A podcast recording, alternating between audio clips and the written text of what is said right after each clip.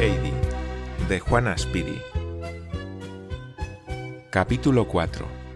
La casita de la abuela. A la mañana siguiente, el sol amaneció tan radiante como el día anterior.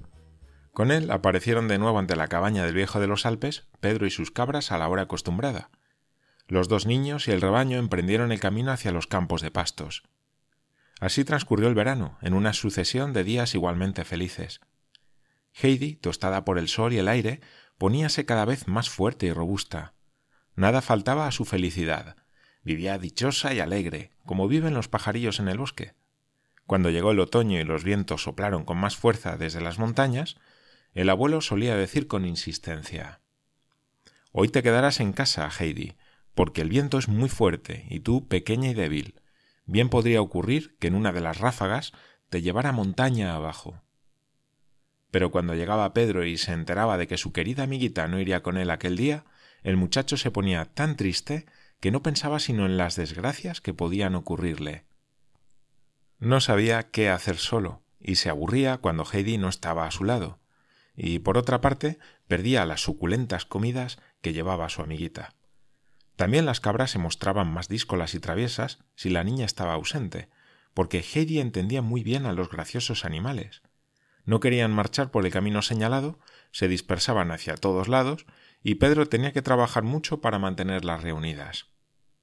En cambio, Heidi no conocía aquellas horas tristes, porque siempre hallaba nuevas cosas que le interesaban.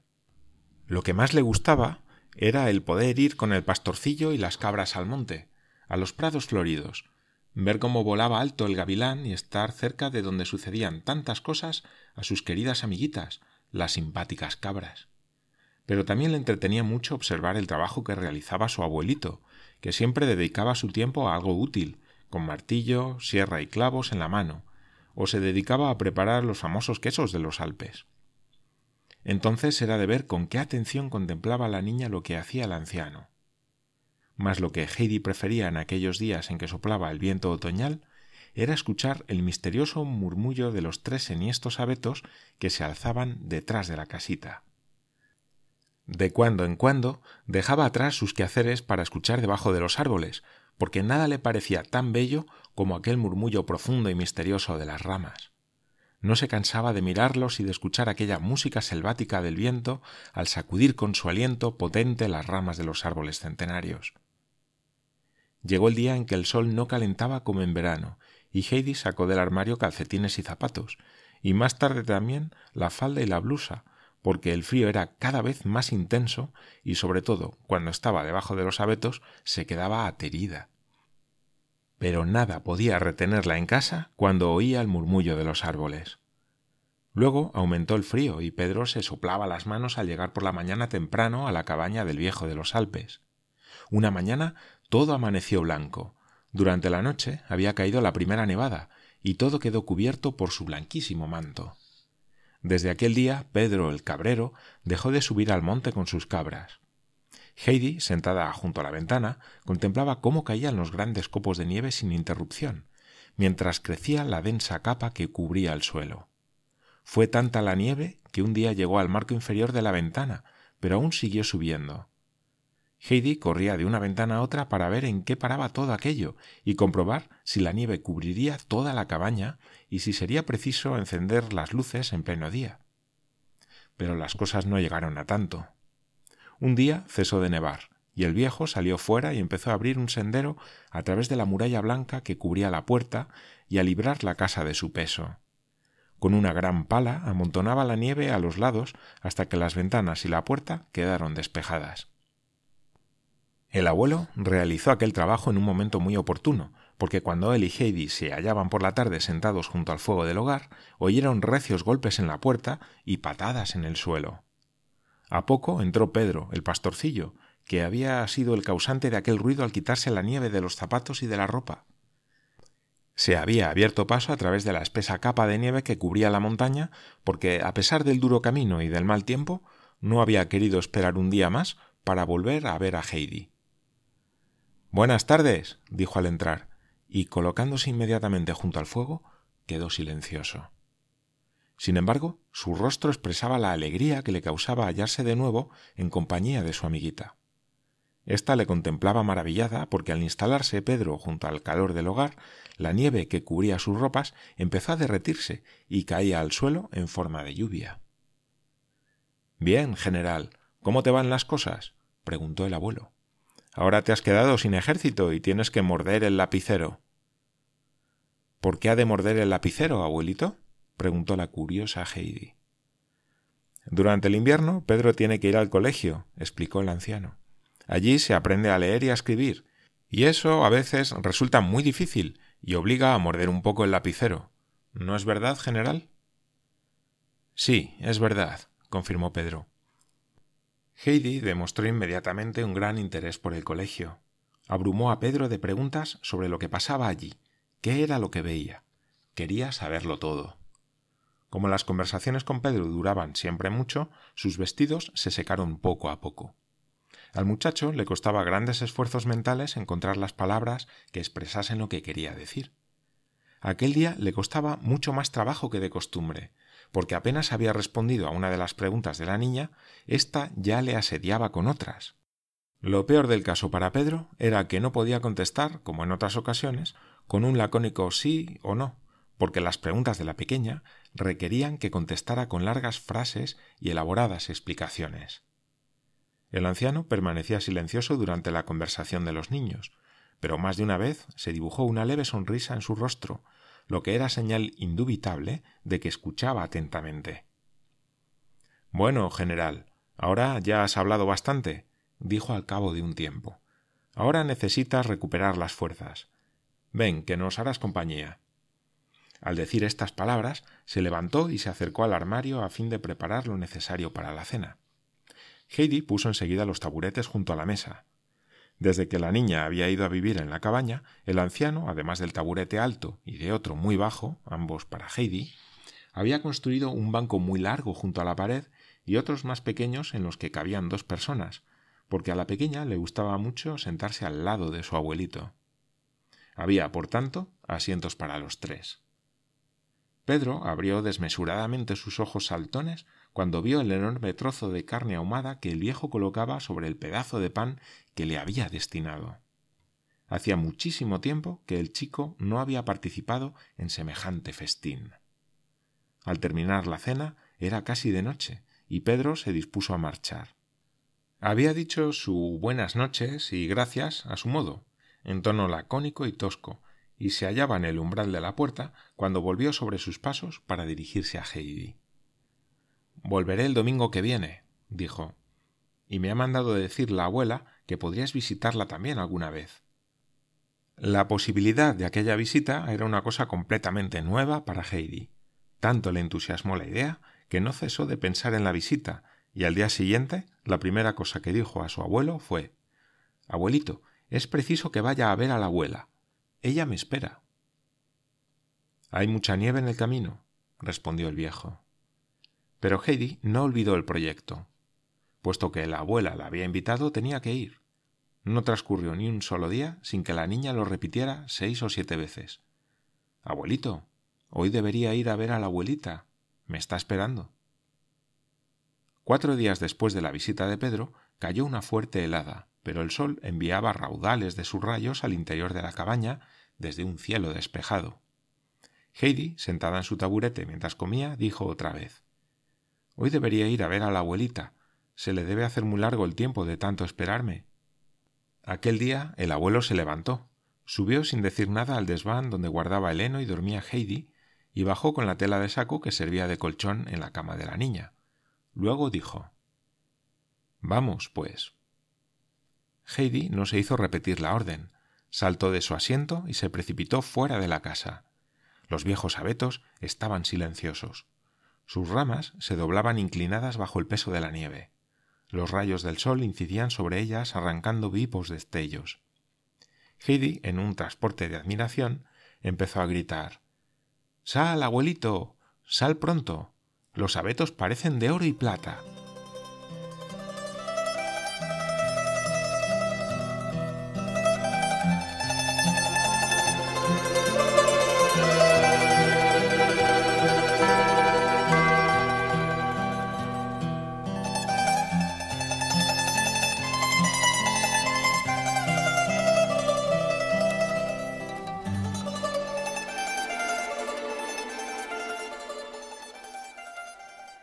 El viejo había entrado en el cobertizo y salió de él arrastrando un gran trineo. Estaba construido para el transporte de la madera de la montaña e iba provisto en su parte delantera de un fuerte travesaño con el que era posible guiarlo al deslizarse montaña abajo sobre la nieve. El abuelo, después de haber admirado el espectáculo que ofrecían los tres abetos cubiertos de aquel blanco ropaje, envolvió a Heidi en la tela de saco, se sentó en el trineo y puso a la niña sobre sus rodillas. Luego asió el travesaño de guiar y dio un vigoroso empujón con los pies. El trineo partió como una flecha deslizándose por el sendero con tanta rapidez que Heidi tenía la impresión de que volaba como los pajarillos. Lanzaba gritos de alegría mientras avanzaban velozmente. De pronto el trineo se detuvo casi en seco. Habían llegado a la cabaña de Pedro, el cabrero. El viejo bajó a la niña, le quitó la tela de saco con la que le había envuelto y dijo Ahora entra, y cuando comience a oscurecer, te preparas para regresar. Luego dio la vuelta al trineo y arrastrándolo tras de sí, emprendió la subida a la casita. Heidi abrió la puerta de la cabaña de Pedro y penetró en una habitación pequeña y oscura. En uno de los rincones había un hogar y algunos platos sobre una tabla. Aquella era la cocina. En el fondo se abría una puerta y la niña la empujó y entró en un cuarto estrecho y bajo de techo. Aquella no era una cabaña espaciosa y grande de montañés, como la que tenía su abuelo. Era una choza en la que todo parecía bajo y estrecho. Al entrar en la segunda habitación, Heidi vio ante sí una mesa junto a la que una mujer sentada remendaba el chaleco de Pedro. Heidi lo reconoció enseguida. En un rincón del cuarto hilaba una viejecita arrugada. La niña comprendió inmediatamente quién era aquella anciana y sin vacilar se dirigió hacia ella diciendo Buenos días, abuelita.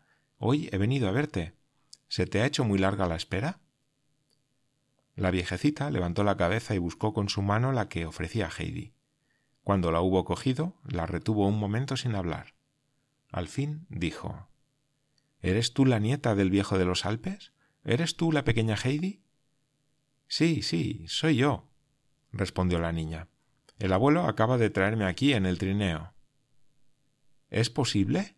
¿Y qué calor tienes en la mano? Dime, Brígida, ¿es verdad que el viejo ha bajado hasta aquí con la pequeña? Brígida, la madre de Pedro, que cosía junto a la mesa, se levantó y examinó a la niña de pies a cabeza con la mayor curiosidad. No lo sé, madre, dijo a poco. No sé si habrá sido el viejo quien ha traído aquí esta niña. Creo que la pequeña no sabe lo que dice. Heidi miró a aquella mujer con semblante que denotaba seguridad y afirmó Yo sé muy bien quién me ha traído en el abrigo y quién me ha traído en el trineo. Ha sido mi abuelo. Entonces parece que hay algo de verdad en lo que Pedro nos ha contado este verano sobre el viejo de los Alpes. Nosotras creíamos que el chico se equivocaba dijo la abuela. Pero ¿quién hubiera creído que tal cosa fuera posible? Estaba segura de que la pequeña no podría vivir ni tres semanas allá arriba. ¿Qué aspecto tiene, Brigida? Se parece mucho a Adelaida, pero tiene los ojos negros y el pelo encrespado, como lo tenía Tobías y lo tiene el viejo. Creo que se parece a los dos. Durante aquella conversación, Heidi no había perdido el tiempo y observó todos los detalles de aquella habitación. Abuelita, dijo, Fíjate en aquella contraventana que está suelta y da golpes. El abuelito la fijaría enseguida con un clavo, porque si no, con los golpes, un día se romperá los cristales. Fíjate cómo se mueve. Hija mía, respondió la anciana, yo no puedo verlo como tú, pero lo oigo. Y no solamente la contraventana, es toda la casa que parece venirse abajo si juzgamos por los crujidos que da. El viento entra aquí por todas partes, y de noche, cuando Brígida y Pedro duermen, Paso por momentos de angustia y terror. Temo que la cabaña se derrumbe y que muramos los tres en medio de los escombros. ¿Quién quieres que arregle la casa? Pedro no puede, porque no entiende nada de eso. Pero, abuelita, ¿por qué dices que no puedes ver cómo se mueve la contraventana? Fíjate cómo se mueve ahora. Y Heidi señaló con la mano lo que quería que la anciana viese. Ay, hija mía, yo no puedo ya ver nada, ni contraventanas ni otras cosas repuso la anciana suspirando. ¿Y si salgo fuera y abro bien esa contraventana para que entre mucha luz, ¿no verás entonces? No, no, eso no serviría de nada. Nadie puede hacer que yo vea ahora. Pero si tú salieras fuera con la nieve tan blanca, tú verías, estoy segura. Ven, abuelita, vente conmigo, yo te enseñaré lo bonito que está todo fuera. Heidi, a la que las palabras de la anciana habían causado un vago temor, la cogió de la mano y quería llevarla fuera. No, hija mía, déjame sola. Para mí siempre será de noche, aunque estuviese en medio de la blanca nieve. La luz ya no penetra en mis pobres ojos. Puede que en verano sí que veas, abuelita, insistió Heidi, cada vez más atribulada y buscando algún remedio a tan triste situación. Cuando el sol calienta mucho, al ponerse dice buenas noches a las montañas y entonces todo parece envuelto en fuego y las pequeñas flores brillan de una manera extraña. Sí, sí, entonces estoy segura de que podrás ver otra vez. Ay, hija mía, yo no veré ya nunca más las montañas envueltas en fuego, ni las flores doradas. Para mí siempre será de noche, la eterna noche. Heidi se echó a llorar amargamente y llena de pesar sollozaba. ¿Es que nadie puede hacer que veas? ¿Nadie?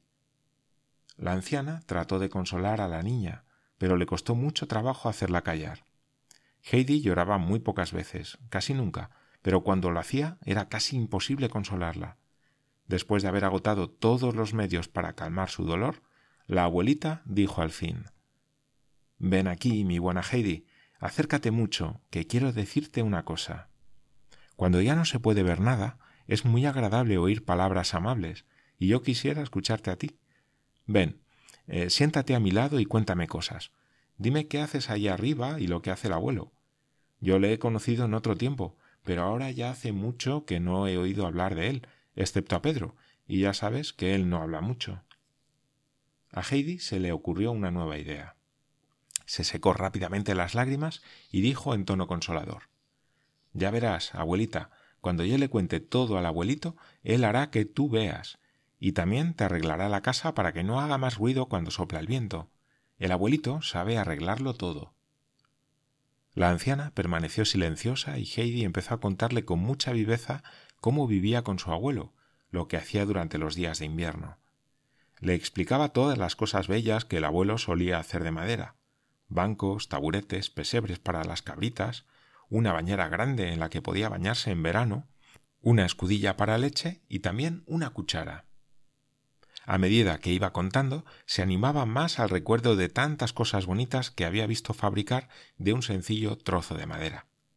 La anciana escuchaba complacida la charla de la niña y no podía dejar de exclamar de vez en cuando Pero, Brígida, ¿oyes lo que dice del viejo?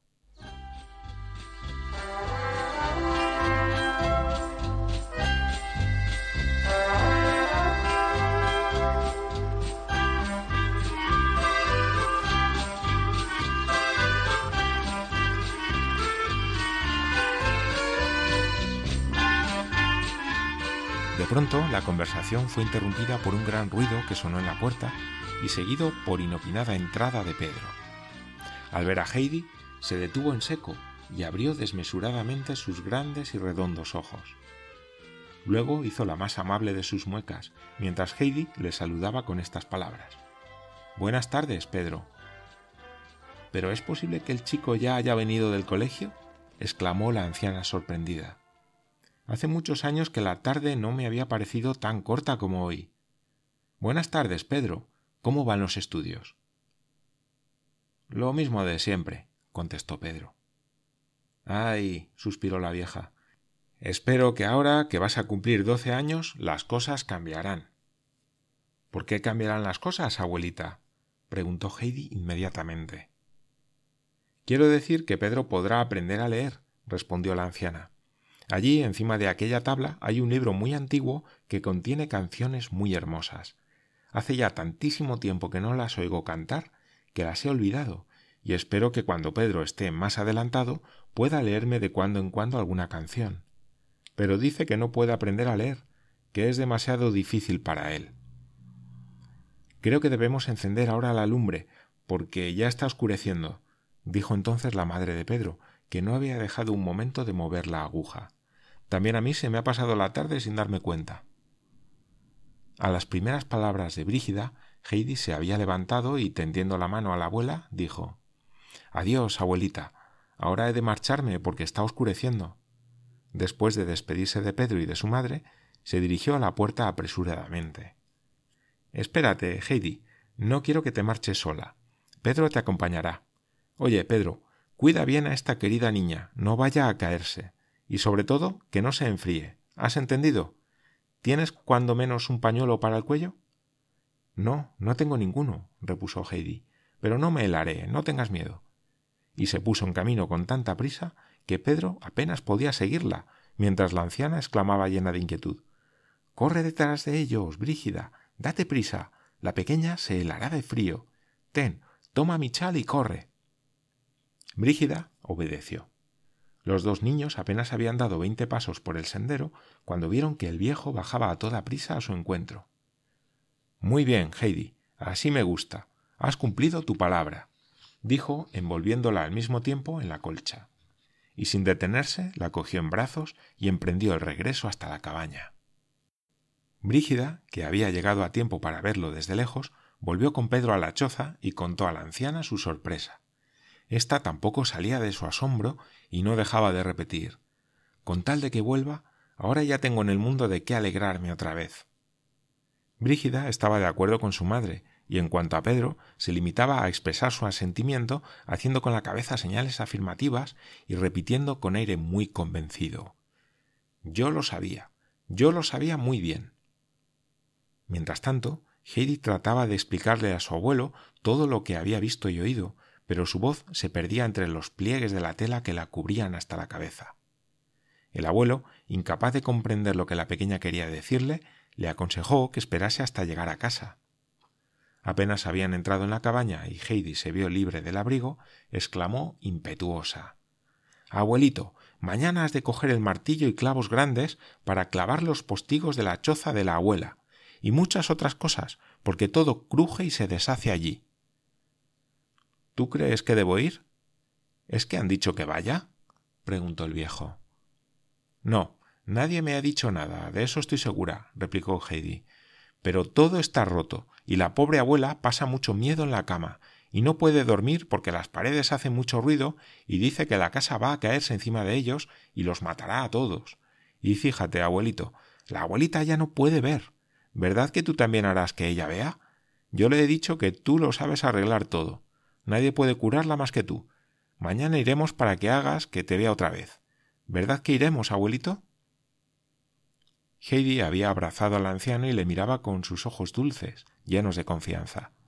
El viejo la miró un momento sin hablar, pero al fin dijo Bien, bien, niña. Se puede reparar un poco la cabaña de la abuela. Mañana veremos eso. Entonces Heidi empezó a saltar de alegría por la habitación mientras exclamaba Mañana veremos eso. Mañana veremos eso. El viejo cumplió su palabra. A la tarde del día siguiente bajaron otra vez en el trineo y como el día anterior, el anciano dejó la niña a la puerta de la choza diciendo Entra y cuando empiece a oscurecer, prepárate a regresar. Después colocó sobre el trineo la gruesa tela que servía a Heidi de colcha y de abrigo y desapareció tras de la casa. Apenas abrió Heidi la puerta de la choza, la abuela exclamó desde su rincón Aquí llega la pequeña. Ya viene Heidi. Fue tanta la alegría que sintió porque la niña hubiera vuelto que dejó la rueca y el hilo y tendió las manos hacia ella. Heidi se precipitó en sus brazos y después de saludarla arrimó un taburete y se sentó a su lado, comenzando inmediatamente a contar y a preguntar un sinfín de cosas. De pronto oyeron golpes muy fuertes en la pared de la choza y la abuela se sobrecogió de miedo. La rueca cayó de sus manos y exclamó con voz temblorosa Misericordia. Ya lo decía yo, la casa se viene abajo. Pero Heidi la cogió cariñosamente de las manos y explicó No, no, abuelita, no tengas miedo. Es el abuelito con su martillo. Va a clavar toda la casa para que nunca pases miedo. Pero ¿es posible que suceda esto? ¿Es posible? Entonces Dios no nos ha abandonado. ¿Has oído, Brígida? ¿Oyes? Sí, sí, es el ruido de los golpes de un martillo. Sal, Brígida, y si es el viejo de los Alpes, dile que entre un momento para que yo pueda darle las gracias. Brígida salió. El viejo estaba precisamente a punto de fijar otro clavo en la pared. La madre de Pedro avanzó hacia él. Le deseo buenas tardes, dijo. Y la madre también. Le estamos muy agradecidas por el servicio que nos presta, y la madre quisiera darle personalmente las gracias. Nadie más que usted es capaz de hacer eso por nosotros, y nunca lo olvidaremos. Basta ya, le interrumpió ásperamente el viejo. Ya sé muy bien lo que pensáis del viejo de los Alpes. Entra en casa y no te preocupes por mí, que yo sé cómo ver lo que necesita reparación.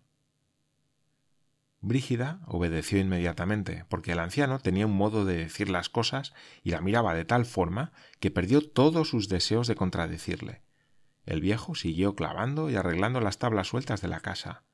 Cuando terminó con las paredes y ventanas, subió al techo para sujetar los tablones del tejado. Empezaba a oscurecer cuando clavaba el último clavo.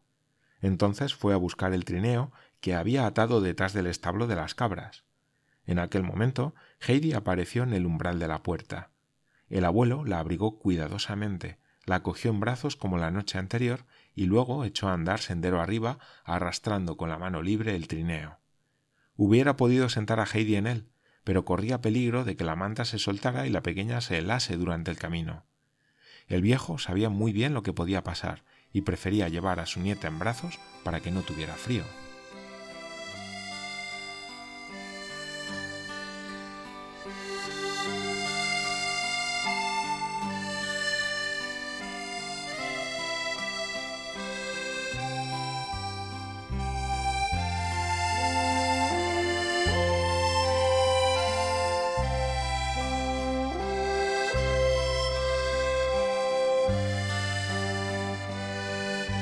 De este modo pasó el invierno.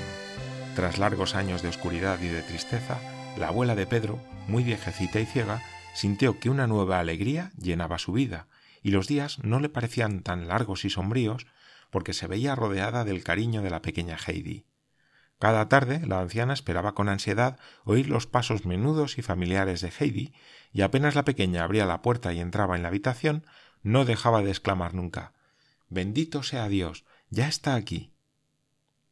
Heidi se sentaba siempre a su lado y comenzaba a charlar y a contar con viveza todo lo que sabía que podía interesar a la anciana, de modo que las horas transcurrían sin que ésta se diese cuenta. Desde que Heidi la visitaba, la anciana no había vuelto a preguntar Pero, Brígida, ¿aún no se ha acabado el día? A partir del día en que Heidi empezó a visitarla, cada vez que se cerraba la puerta, la anciana decía Qué cortas son las tardes, ¿verdad, Brígida? Y ésta respondía Sí, es verdad. Parece que ahora mismo haya terminado de fregar los platos del mediodía. Si Dios quisiera conservarnos esta niña y al viejo la buena voluntad que demuestra, decía a veces la anciana. Dime, ¿tiene aspecto Heidi de buena salud? Y Brígida contestaba Está sana como una manzana. Heidi había llegado a querer mucho a la abuela ancianita, y cada vez que recordaba que nadie, ni siquiera el abuelo, podía devolverle la vista, experimentaba una gran tristeza. Pero la abuelita no se cansaba de repetir a la pequeña que nunca sufría a causa de su ceguera cuando ella estaba a su lado, y así Heidi no dejaba de bajar a la choza ninguna tarde por poco que el tiempo invernal lo permitiera. El viejo, sin que mediara entre ellos una palabra, bajaba también con martillo y herramientas y pasaba muchas tardes remendando la destartalada choza de Pedro el cabrero.